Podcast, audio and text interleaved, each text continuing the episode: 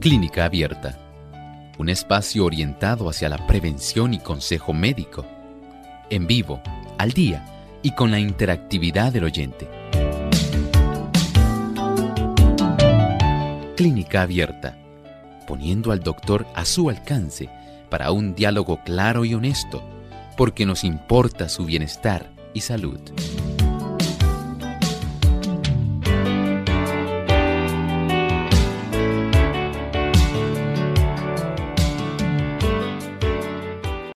Ocurrir en cualquier parte del tubo digestivo, desde la boca hasta el extremo del recto. Hoy en Clínica Abierta vamos a estar hablando acerca de la enfermedad de Crohn.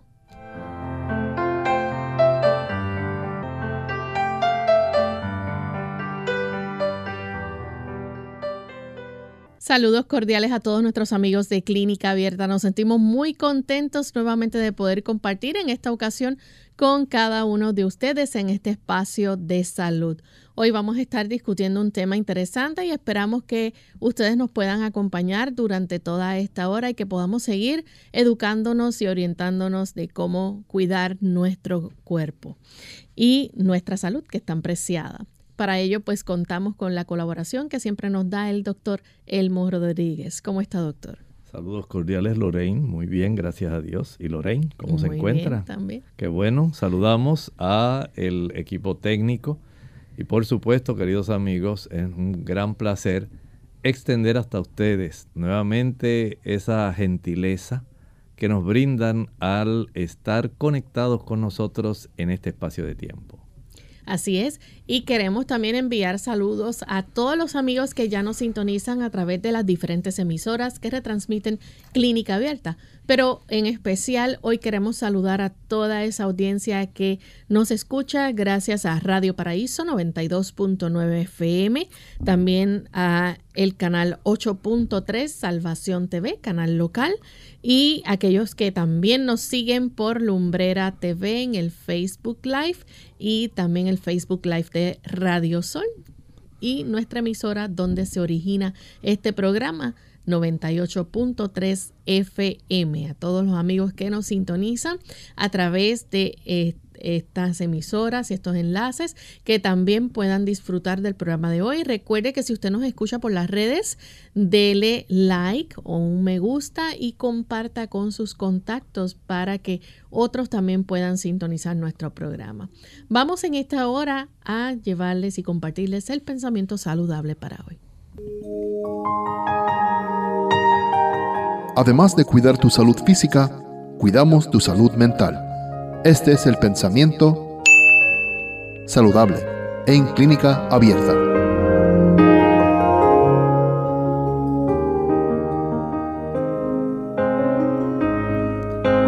La mayor parte de las personas sufren las consecuencias de su mal comportamiento. En su modo de comer, beber, vestir y trabajar, no hacen caso de los principios que rigen la salud. Y esto pues atrae una serie de consecuencias porque la transgresión a las leyes naturales va a producir entonces resultados infalibles, resultados que cuando sobreviene la enfermedad lamentablemente muchos no quieren achacar a su verdadera causa, que es el ellos haber transgredido estos principios que rigen la salud. Y por supuesto, lo que hacen es ahora murmurar y quejarse contra Dios. Pero Dios no es el responsable de los padecimientos consiguientes al desprecio de la ley natural. Estos son principios que rigen la salud. Si usted pasa por alto estos principios, si usted sencillamente los desdeña y dice, eso no tiene nada que ver, yo no voy a seguir ese fundamento que constituye el que yo pueda tener una buena salud, voy a olvidarme de eso. En realidad no me interesa.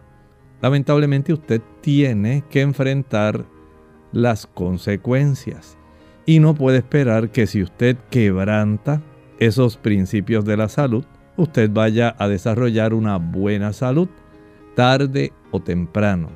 Usted tiene que enfrentar la realidad. la enfermedad le sobrevino porque usted pasó por alto. Como cuando usted está llegando a un semáforo. Si usted pasa por alto la señal de detenerse, esa luz roja que le dice deténgase, no lo hace, usted paga las consecuencias.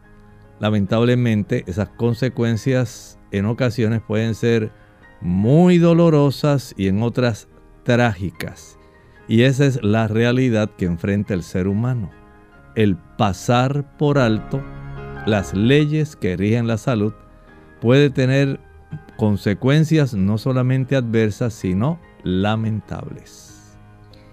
Gracias al doctor por compartir con nosotros el pensamiento saludable y estamos listos para comenzar con nuestro tema en el día de hoy sobre la enfermedad de Crohn. Hoy vamos a estar tocando este interesante tema y es algo, ¿verdad? Un tipo de afección. Eh, doctor, esto casi siempre compromete el extremo inferior del intestino delgado y el comienzo del intestino grueso. Efectivamente, Lorena, estamos hablando de un proceso inflamatorio. Esa palabra es clave. Un proceso inflamatorio. Ustedes saben que dentro de nuestro sistema gastrointestinal tenemos el área del esófago, primero la boca, ¿verdad? Boca, esófago, estómago, duodeno, y luego tenemos el intestino delgado, yeyuno e ilio, más o menos unos 7 metros, aproximadamente unos 21 pies de intestino delgado. ¿Dónde finaliza el intestino delgado? Que va a dar inicio entonces ahora el colon, el intestino grueso. En esa unión, precisamente en alrededor de esa zona, ahí se encuentra cerquita el apéndice. Y es en esa área de unión donde termina el intestino, el ilion, el intestino delgado, y comienza el grueso, es donde más se desarrolla este proceso inflamatorio. Y va entonces a afectar generalmente esa región del ilion y en ocasiones también áreas dispersas del intestino grueso. Así que afecta tanto el intestino delgado como también el intestino grueso. ¿Y qué es entonces lo que lo afecta? Bueno, saben ustedes que estamos hablando de un proceso que al ser de índole inflamatoria tiene mucho que ver con el sistema inmunitario. Hay dentro de este ambiente una situación, ustedes saben que donde se desarrolla inflamación, automáticamente usted tiene que buscar presencia de células blancas y de factores que producen las células blancas, especialmente anticuerpos, que tienen que ver precisamente con esta situación. Y eso es lo que vamos a encontrar en esta área donde hay mucha inflamación. Y esto entonces genera que la persona genere a su vez un cuadro clínico que no resulta nada cómodo. Es bastante incómodo para la persona desarrollar condiciones como fuertes cólicos, diarreas, dolores localizados, hasta fiebre. Mm pero hay mucho más en ese cuadro. Pero en realidad es un proceso inflamatorio generado por el sistema autoinmune en la zona, precisamente, escuche bien, porque en esta área de unión, donde el intestino delgado llega e inicia el intestino grueso, ahí hay una gran cantidad de guarniciones de soldados. Podemos decir que en esa área de nuestro sistema inmunológico, hay una zona donde se inician las placas de Peyer, así se le llaman. Esas placas de Peyer tienen mucho que ver con el sistema inmunológico, con nuestras células blancas, pero también tienen mucho que ver con la calidad de las bacterias que tenemos en nuestro intestino grueso. Doctor, ¿y cuál es la causa entonces para que se se produzca esto, porque eh, nuestro sistema inmunitario aquí entonces, o ¿verdad? El paciente que tiene esta enfermedad, eh, el cuerpo es como si se estuviera atacando él mismo, ¿no? Exactamente. Lamentablemente es un ataque directo a las estructuras de nuestro propio cuerpo.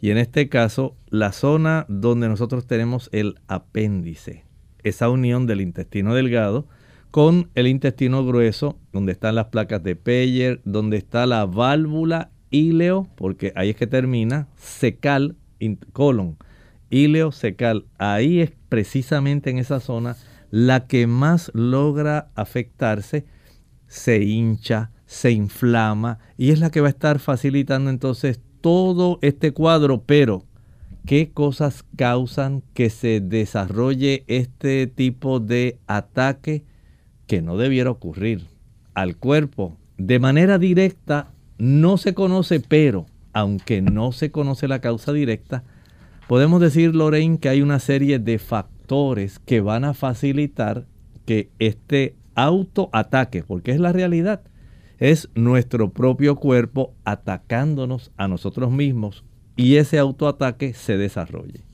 Y cuando hablamos entonces, ¿verdad?, de ciertos factores que pudieran estar desarrollando eso, eh, ¿pudiera haber algún aspecto, aspecto eh, genético o familiar ahí? Definitivamente hay una sospecha por investigaciones que se han hecho donde el aspecto genético y familiar juega un papel importante o por lo menos se ha asociado con el desarrollo de esta situación eh, en esa área, esa situación inflamatoria eh, adversa, porque daña, daña en sí. Y esto tiene cierta asociación y hay que tomar en cuenta si en la familia alguien más lo ha tenido, especialmente, digamos, la ascendencia, el padre, el abuelo, quién más ha padecido. Entonces ya esto se viene estableciendo un nexo de relación de que hay un ambiente familiar o una, un lazo cosanguíneo que está facilitando que esto se desarrolle. Doctor, ¿y hay otro tipo de factor, además de, ¿verdad? ese familiar, eh, el hecho de que las personas sean de, vamos a decir, de tez blanca, puede ser uno de los factores? Pudiera ser uno de los factores que estén eh, incidiendo, especialmente las personas que son de ascendencia europea. A esas personas se le ha podido relacionar más con este tipo de trastorno inflamatorio que personas de otras razas. Y hay también otros tipos de factores, por ejemplo, los ambientales. Algunos factores ambientales inciden en esto eh, y pienso que uno de los más que incide tiene que ver más directamente con el ambiente de tensión emocional en que muchas personas viven. El efecto del estrés, el estar sufriendo unas tensiones sumamente severas, eso puede estar facilitando que el sistema autonómico, en este caso, perdón, autoinmune, sea el que esté dando lugar a que se desarrolle este problema. Bien, vamos a hacer nuestra primera pausa y cuando regresemos vamos a continuar con este interesante tema. Si ustedes tienen preguntas también las pueden llevar a cabo luego de la segunda pausa. La piña es abundante en potasio, yodo y vitaminas A, B y C. Contiene un 85% de agua, hidratos de carbono y fibra y provee grandes beneficios nutricionales de salud. Es excelente para las dietas adelgazantes. Impide la agregación plaquetaria, con lo cual evita que la sangre se coagule y de esa manera previene las embolias y los infartos del corazón. La piña es una de las frutas más saludables del mundo porque actúa como diurético tiene un gran poder laxante, funciona como depurador, refuerza en la disminución de defensas y ayuda a la formación de glóbulos rojos y blancos.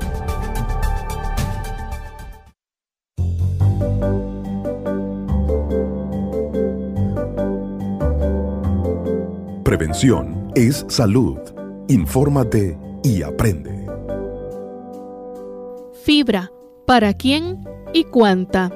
La fibra dietética tiene diversos beneficios para la salud como mantener la regularidad digestiva, prevenir síntomas del intestino irritable y del estreñimiento, además de controlar los niveles de azúcar y colesterol en sangre. Pero, ¿sabes cuánta debes consumir para disfrutar esos beneficios? En México, por ejemplo, la recomendación de fibra dietética para hombres es de 35 gramos y para mujeres de 30 al día y puede variar para cada país en rangos que van desde los 18 hasta los 40 gramos diarios. Las recomendaciones de fibra dietética abarcan la cantidad de fibra total que se debe consumir en un día, no importa si es soluble, insoluble si proviene de leguminosas, cereales, frutas o verduras.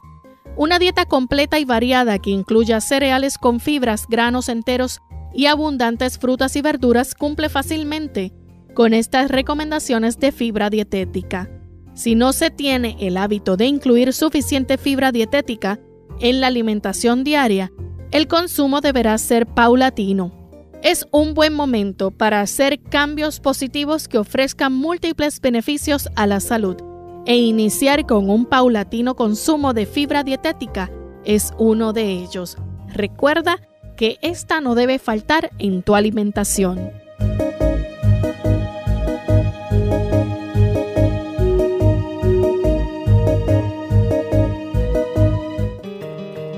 El tejido grasoso en el cuerpo funciona como un órgano más además de producir hormonas, también produce muchas sustancias inflamatorias. Son sustancias químicas estas, que hacen con que ocurra una pérdida de la elasticidad adentro de los vasos sanguíneos, sobre todo las arterias, lo que lleva a la deposición del colesterol malo en estos vasos y consecuentemente a un cuadro de hipertensión o un cuadro de otros problemas cardiovasculares esse tejido, através das substâncias pró-inflamatórias, hace perpetuar a enfermidade. Por isso é muito importante focar-se em uma alimentação anti-inflamatória. que é isso? Entre mais crudo, mais vegetais integrales, cereais e colores, entre mais colores naturais presentes em la alimentação diária, maior o poder anti-inflamatório de los alimentos. En Clínica Abierta te queremos saludable, por eso deseamos que practiques los ocho remedios naturales.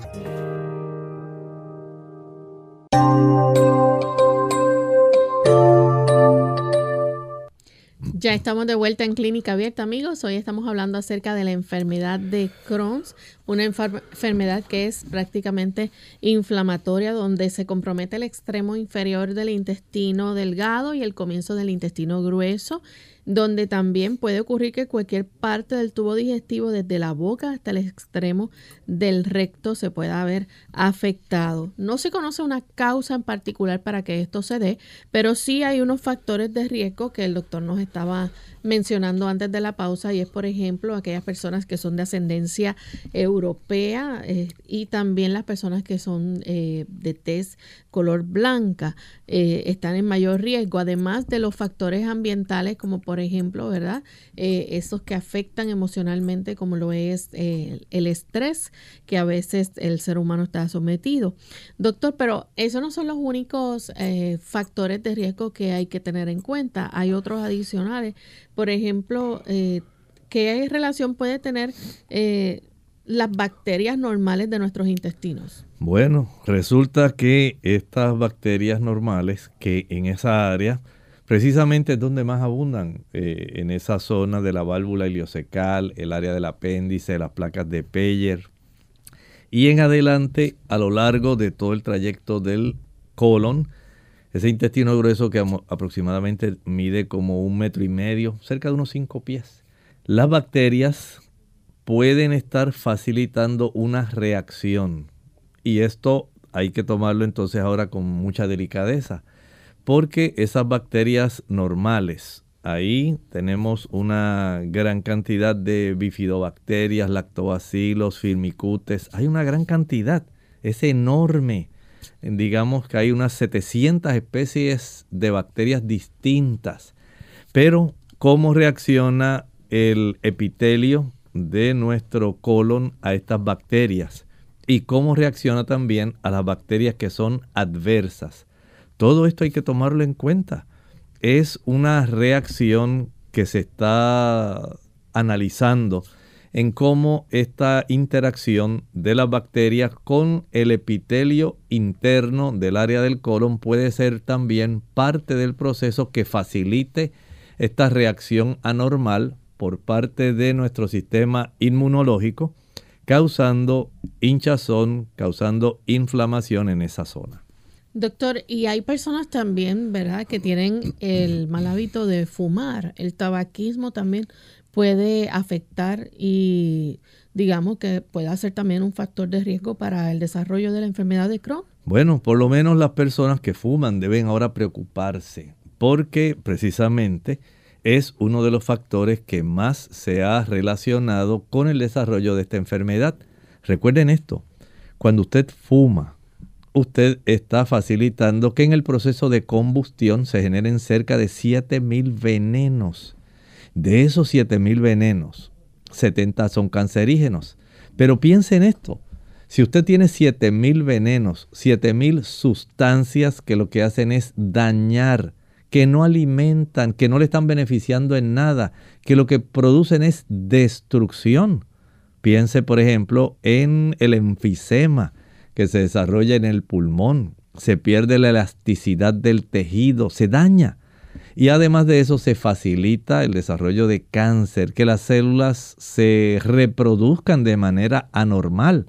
Ahora entonces piense cómo en esto puede afectar estos venenos 7000 toxinas. ¿Usted cree que no van a afectar otras áreas fuera del pulmón?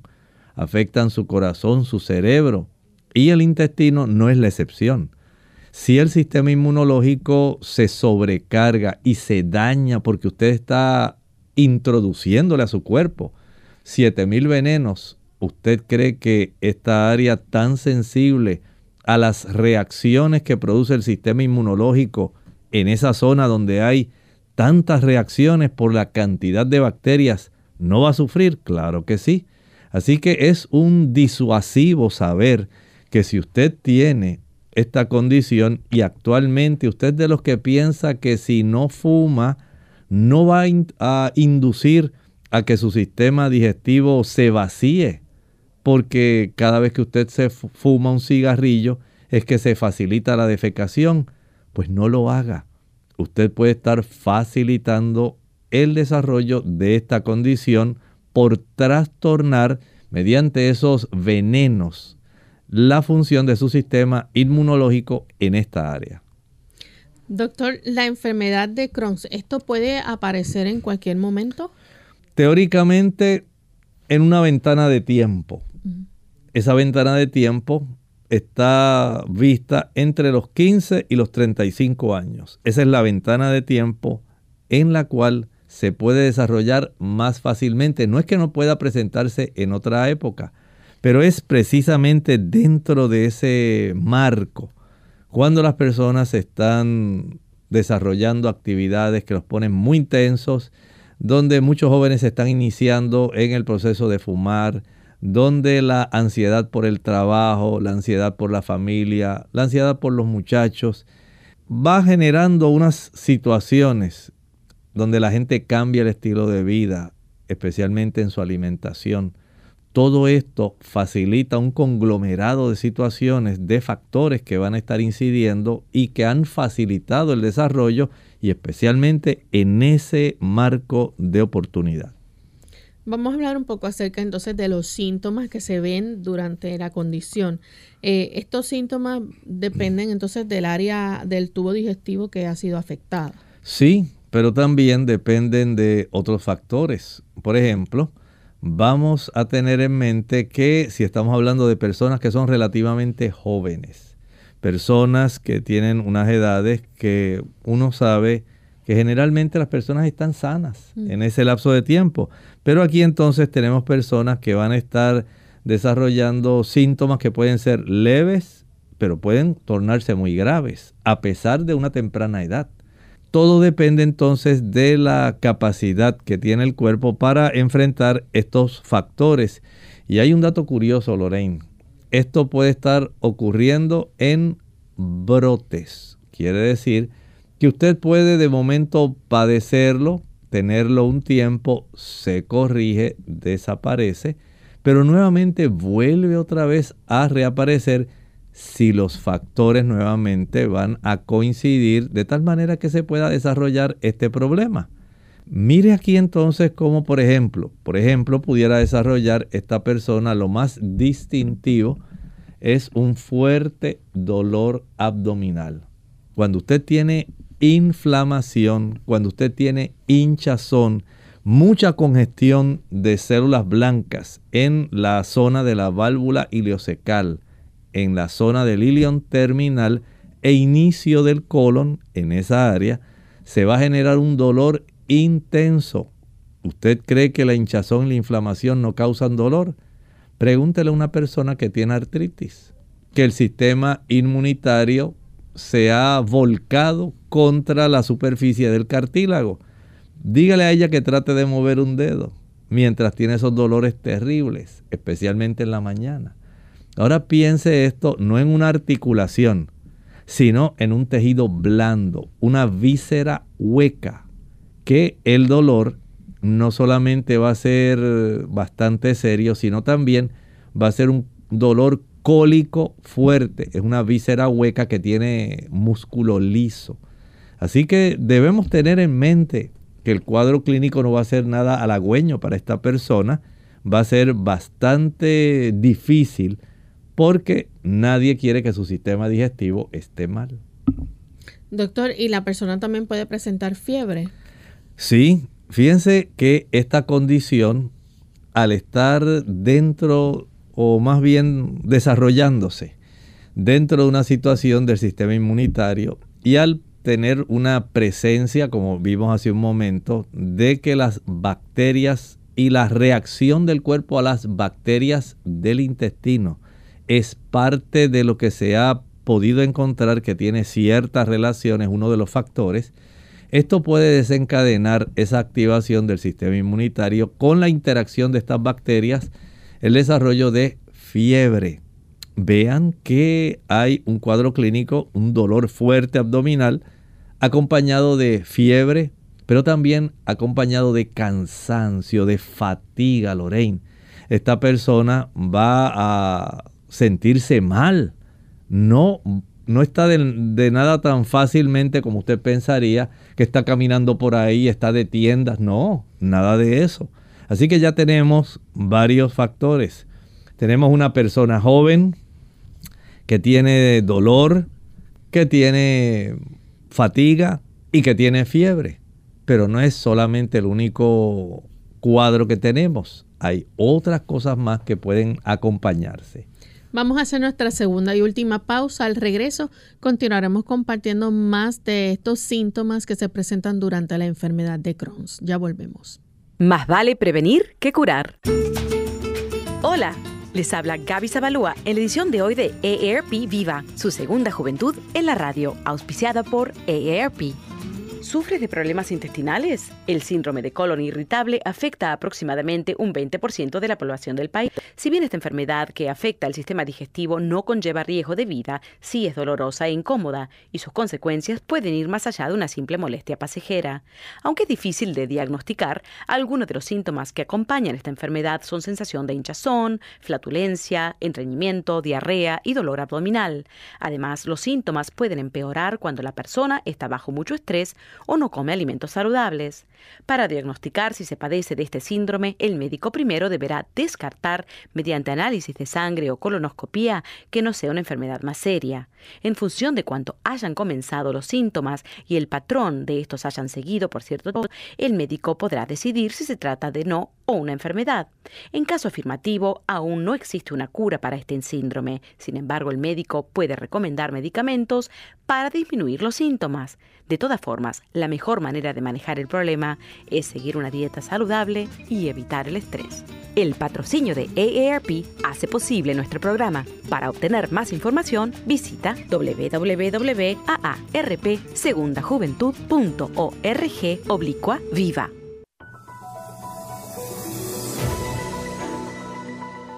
El cáncer de colon es un tipo de cáncer que comienza en el intestino grueso, colon el colon es la parte final del tubo digestivo. Este tipo de cáncer suele afectar a los adultos mayores, aunque puede ocurrir a cualquier edad. Por lo general, comienza como grupos pequeños y no cancerosos, benignos, de células llamados pólipos, que se forman en el interior del colon. Con el tiempo, algunos de estos pólipos pueden convertirse en cáncer de colon. Los pólipos pueden ser pequeños y generar pocos síntomas o ningún síntoma. Por esta razón, los médicos recomiendan pruebas de detección regulares para ayudar a prevenir el cáncer de colon mediante la identificación y extirpación de pólipos antes de que se conviertan en cáncer. Si aparece un cáncer de colon, hay muchos tratamientos disponibles para ayudar a controlarlo, incluidos la cirugía, la radioterapia y los tratamientos farmacológicos, como la quimioterapia y la inmunoterapia. El cáncer de colon a veces se denomina cáncer colorectal, que es un término que combina el cáncer de colon y el cáncer rectal, que comienza en el recto. Los signos y síntomas de este tipo de cáncer incluyen los siguientes.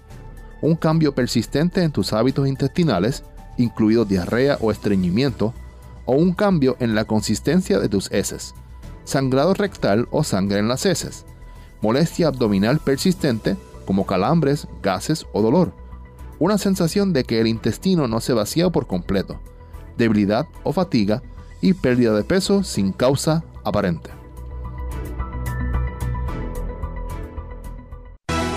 El dolor de colon surge en el vientre bajo izquierdo como consecuencia de nerviosismo o consumo de lácteos e irritantes. Redúcelo y aprende a manejar mejor el estrés. Unidos con un propósito, tu bienestar y salud. Es el momento de hacer tu pregunta llamando al 787-303-0101 para Puerto Rico, Estados Unidos 1866-920-9765 y llamadas internacionales al 787-763-7100 o al 787-282-5990. Clínica Abierta, trabajando para ti.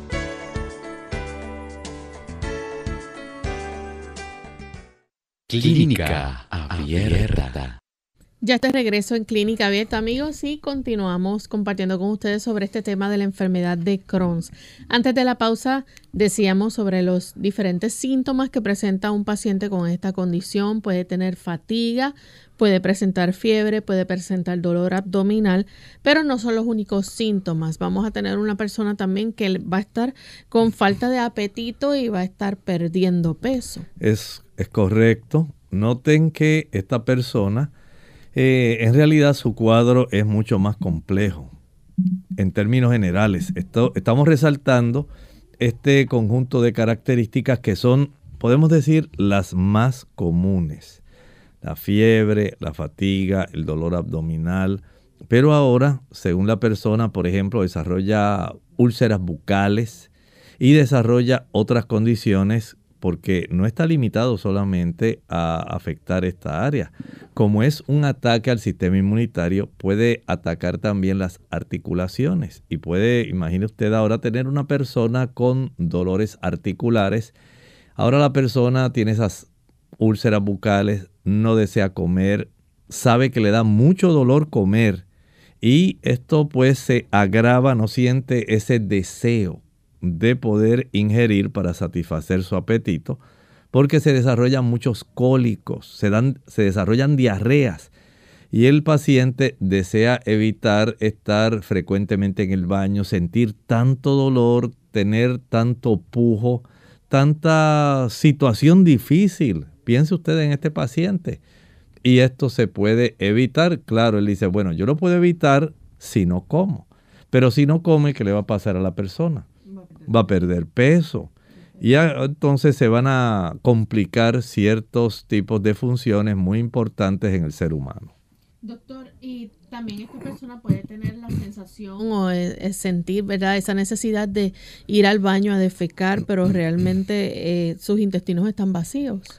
Exactamente, pero recuerde que como está estimulando la zona de la válvula ileocecal y está produciéndose tanta irritación e inflamación con hinchazón en la mucosa de la zona del intestino grueso, esta persona va a tener el deseo de vaciarlo y se desarrollan frecuentemente diarreas, pero diarreas acompañadas de dolor, acompañadas de cólico.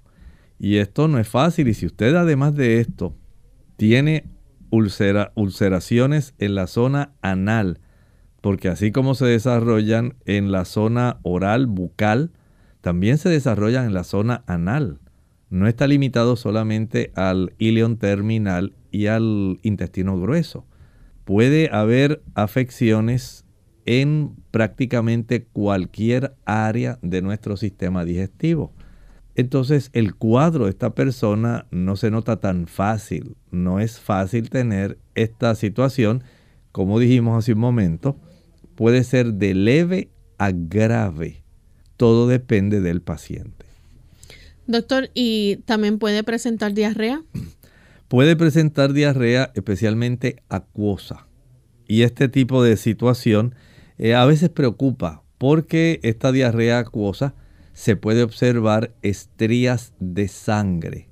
Quiere decir que el proceso inflamatorio, el proceso dentro del cual se ha inmerso ahora el sistema inmunitario, puede estar facilitando que se genere un proceso de destrucción en esta mucosa y esto pueda alcanzar las capas más profundas de esa mucosa interna donde tenemos las redes de arteriolas y vénulas que son capaces de eh, dar por un lado nutrición al mismo intestino, pero también facilitar la absorción de sustancias. Y en esta área del intestino especialmente se absorbe el agua el agua para compactar el excremento que eventualmente va a salir. Según llega eh, la materia fecal del intestino delgado al grueso, ahora el grueso la tiene que compactar, hacer que sea más formada, que no permita el perder tanta cantidad de líquido que se pueda reutilizar y ahora al absorber casi un porcentaje mayor al 70% del agua que va como parte de esa sustancia que llega desde el intestino delgado al grueso. Entonces ese tipo de agua, en estos casos donde hay mucha inflamación, donde hay procesos de daño, va a facilitar que se vacíe el intestino más rápidamente, pero no va a ser un excremento formado va a ser diarreico porque no se pudo absorber todo lo que estaba ahí, toda la cantidad de agua que estaba en, ese, en esa materia fecal. Y si esto se acompaña de irritación por parte de las bacterias que están en el colon, más de la erosión que se ha facilitado por el desarrollo de úlceras, entonces tiene unas diarreas acuosas sanguinolentas. Doctor, ¿y hay otros síntomas que se pueden ver? Por ejemplo, además de la diarrea, puede tener, entonces todo lo contrario, estreñimiento. Puede haber estreñimiento porque recuerde que no está limitada esta formación de trastornos de inflamación, de hinchazón solamente al área de la válvula ileocecal.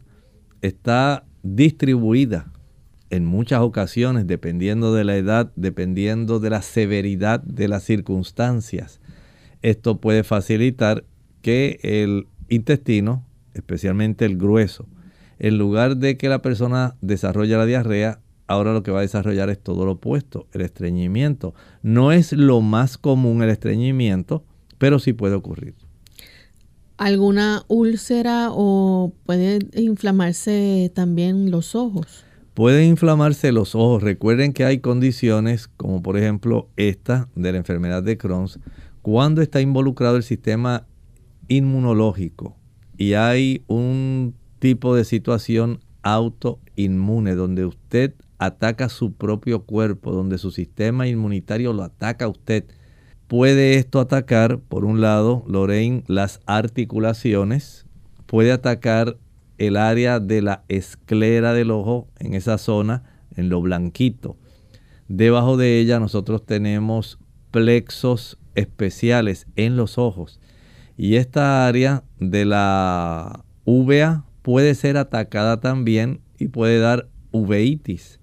Según se atacan las articulaciones, se pueden también atacar los ojos y sabemos que el ataque principal está ocurriendo en el sistema digestivo, particularmente en la zona del intestino delgado y el intestino grueso. Algo también que pudiera pasar es el drenaje de pus, moco y hasta heces de la zona alrededor del recto o. Pudiera ocurrir esto porque en estos pacientes a veces las ulceraciones pueden dar lugar al desarrollo de fístulas. Entonces esto vaya a traer otras complicaciones que no van a ser nada agradables porque se puede coleccionar pus, se drena, pero vuelve y se colecciona, y se drena y se vuelve y se colecciona y el desarrollo, imaginen ustedes en esta zona, áreas ulceradas, imagine usted cada vez que usted tiene una defecación, sea mientras está en, estreñimiento o mientras usted está en lo más común que es el episodio diarreico. Va a sentir no solamente una molestia increíble, añádale a eso los dolores cólicos, el pujo, el dolor abdominal y entonces el cuadro ya no resulta tan fácil para este paciente. Bien, eh, este, les recordamos a nuestros amigos que las preguntas del día de hoy deben ser con relación al tema que estamos discutiendo de la enfermedad de Crohn's. Doctor, también las personas pueden, usted mencionó hace un ratito las úlceras bucales. Eso es algo también que se puede desarrollar. Sí, úlceras bucales úlceras anales, además de las que se van a desarrollar dentro del sistema de la porción terminal del ilion y del colon. ¿Sangrado rectal? Puede ocurrir sangrado rectal según las úlceras se acomoden más hacia esa área del recto. La erosión de esa mucosa puede también facilitar, si es bastante profunda esa erosión, el desarrollo de sangrado. Y además de las úlceras bucales también pueden tener encías sangrantes. Puede haber encías sangrantes. Recuerden que esta condición, aunque de una manera preferente ataca la zona de los intestinos, la porción final del intestino delgado y la porción inicial del intestino grueso, puede también dar manifestaciones en otras áreas a lo largo de todo el sistema digestivo y la boca, el ano, los dos extremos de nuestro sistema digestivo no son la excepción. Doctor, hay eh, ciertas protuberancias que se pueden también eh, pueden salir como parte de los síntomas eh, y pueden ser rojas y sensibles bajo la piel. Esto puede convertirse también en úlceras cutáneas. Puede ocurrir esto. Hay masitas que se pueden desarrollar y el aspecto de un ataque hacia la zona de la piel puede también ser parte de este cuadro. No es lo más común, pero puede suceder. ¿Qué tipo de prueba entonces se le lleva a cabo a este paciente para diagnosticar la enfermedad de Crohn? Bueno, hay algunas pruebas. Podemos pensar primeramente en esas pruebas donde se verifica el tránsito gastroduodenal ese esófago gastroduodenal, si hay afecciones en esa área, precisamente puede esto eh, ayudar para que se pueda detectar. En otros casos puede usarse un enema opaco y podemos entonces tener la oportunidad de saber cómo está también el tránsito en la zona del colon, Así que tanto al inicio de nuestro sistema digestivo se puede hacer esta prueba de tránsito gastroduodenal porque pueden ocurrir también lesiones en esta área, pero se puede hacer el enema opaco y esto va a ayudar para detectar eh, algún tipo de ulceración, trastorno del movimiento en la zona del colon y en la región del recto sigmoides. Doctor, y aparte de, eh, ¿verdad? La enema, ¿se le puede hacer una colonoscopía?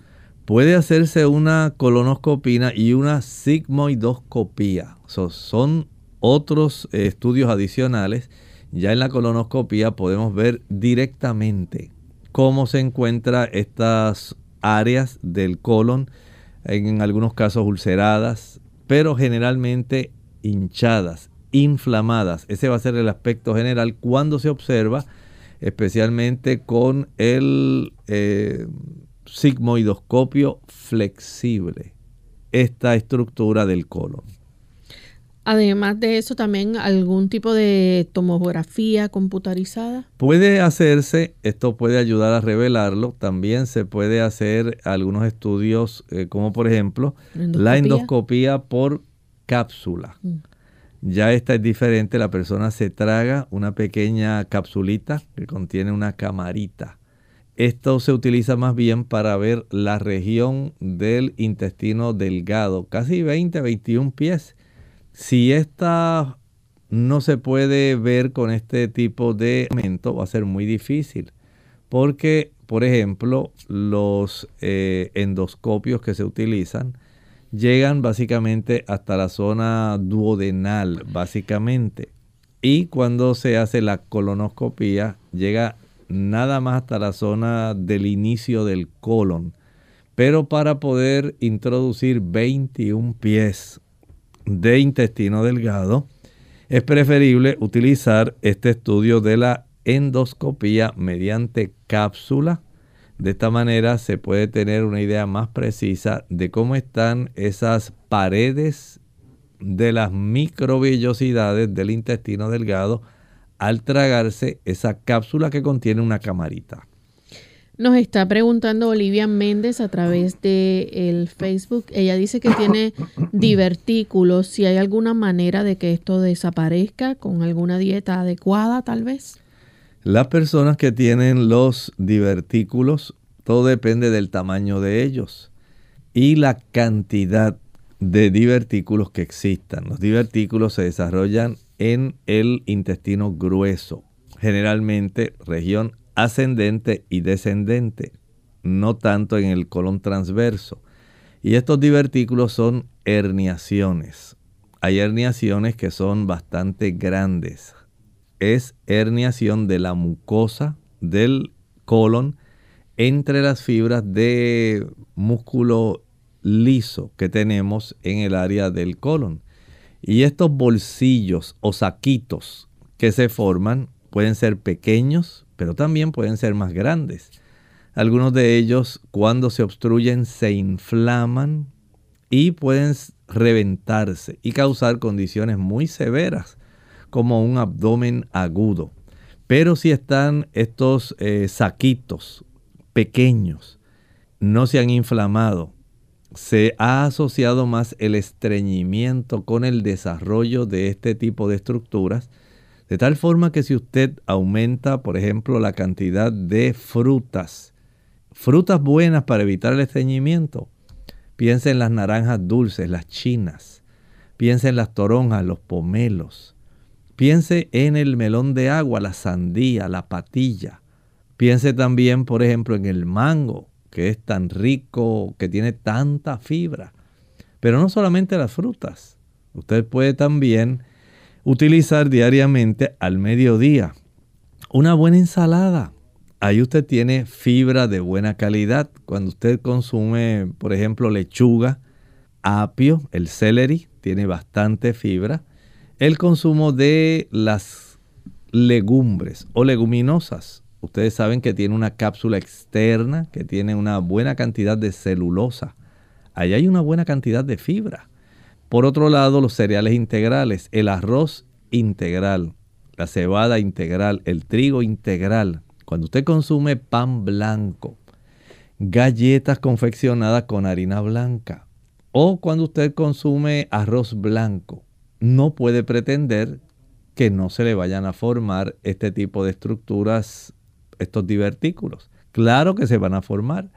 Así que evite en todo lo que esté a su alcance el consumo de este tipo de productos que están prácticamente libres de fibra, celulosa. Y si usted es de los que casi no le gusta consumir legumbres, habichuelas blancas, negras, pintas rojas, lentejas, garbanzos, gandules, arvejas, chícharos, ese tipo de productos que impiden el desarrollo de estos divertículos entonces usted tiene que comenzar a repensar cuál es la calidad de alimentación que usted lleva. Porque usted puede impedir el desarrollo de estos divertículos al consumir un cereal integral, frutas integrales, buenas ensaladas, arroz integral, legumbres. Minimizamos el efecto de que se pueda desarrollar este problema. Doctor, y aparte de eso, ¿verdad? Este, ¿qué tipo de tratamiento puede tener la persona que tiene enfermedad de Crohn? Sabemos que la dieta y la nutrición es muy importante. Es, vamos a decir, importantísimo, pero estas personas a veces tienen que recurrir a tratamientos que se proveen por parte de los médicos, los gastroenterólogos tienen ya medicamentos que ayudan para facilitar que se reduzca la inflamación, la hinchazón y esta, esta interacción que ocurre con el sistema inmunológico, que se minimice. Pero definitivamente el tener una buena alimentación, por ejemplo, no puede usted pretender curarse mientras sigue fumando. Es imposible. ¿Y qué tal si mientras usted tiene este tipo de inflamación e hinchazón, usted continúa consumiendo, digamos, pique, chile, canela, clavos, nuez moscada, ¿usted cree que las úlceras que se desarrollan se van a aliviar? Pues claro que no. Mientras usted consuma pimienta, usted se imagina tener dolores cólicos porque usted tiene ulceraciones dentro de ese sistema. No puede pretender que esto va a mejorar, claro que no. Tomando alcohol, usted imagina le arde a usted cuando usted se hace una laceración y lo van a curar con un poquito de alcohol. Ahora imagine el alcohol que la gente toma, que también es igual de erosivo, de irritante. Eso ocurre también cuando usted usa esas sustancias que son adversas. Así que mantenga su sistema nervioso tranquilo. Trate de evitar la ansiedad, el estrés. El sistema inmunológico se trastorna y puede ser que su punto débil sea esta zona de la válvula ileocecal y se desarrolle esta situación de la enfermedad de Crohn. Evítelo. Hay tantas cosas, no podemos controlar el aspecto genético familiar, pero sí el estrés. Podemos eh, evitar el usar tabaco y podemos evitar las sustancias irritantes y aquellas sustancias que van a empeorar la situación. Viva con sabiduría, evite complicaciones para su salud. Amigos, nosotros hemos llegado al final de este programa. Agradecemos a todos la sintonía que nos han brindado y queremos invitarles a que mañana nuevamente nos acompañen en nuestra edición de preguntas donde usted puede hacer su consulta. Vamos entonces a finalizar con el pensamiento bíblico. En el libro de Apocalipsis capítulo 20 el versículo 12, y vi a los muertos grandes y pequeños de pie ante Dios, y los libros fueron abiertos, y otro libro fue abierto, el cual es el libro de la vida. Y fueron juzgados los muertos por las cosas que estaban escritas en los libros, según sus obras. Dios es un juez justo. Y así como va a revistar la vida de aquellos que no quisieron aceptar la invitación de la salvación. Él también tiene un libro donde están escritos los nombres de, todo de todos aquellos que aceptaron esa invitación. Se llama el libro de la vida. Jesús se lo dijo a los discípulos gócense de que sus nombres están escritos en el libro de la vida. Se escribe su nombre en el libro de la vida cuando usted acepta a Jesús como su Salvador personal, como el remedio para sus pecados. Él es la única alternativa que tiene el hombre, no hay otra, no hay otra manera. Usted no puede ganar esa salvación encendiendo velas, veladoras, haciendo promesas, dando dinero, haciendo un sacrificio. No, nada de eso. Comprando una indulgencia, menos todavía. Es gratis. Lo dice la escritura. Efesios capítulo 2, versículos del 8 al 10. Porque por gracia sois salvos por medio de la fe y esto no de vosotros, es un regalo de Dios, no por obras para que ninguno se gloríe, porque somos hechura suya, creados en Cristo Jesús para buenas obras que Dios preparó de antemanos para que nosotros anduviésemos en ellas. ¡Qué maravilloso! Gratuitamente. Y Dios desea que su nombre y el mío estén ahí. ¿Podemos asegurarnos de esto? Claro que sí. Entrega tu vida hoy al Señor. Él quiere que tu nombre esté escrito en el libro de la vida y quiere que tú salgas absuelto y victorioso en este juicio final. Amigos, nosotros entonces nos despedimos. Será hasta el día de mañana en otra edición más de Clínica Abierta. Con mucho cariño compartieron el doctor Elmo Rodríguez Sosa y Lorraine Vázquez. Hasta la próxima.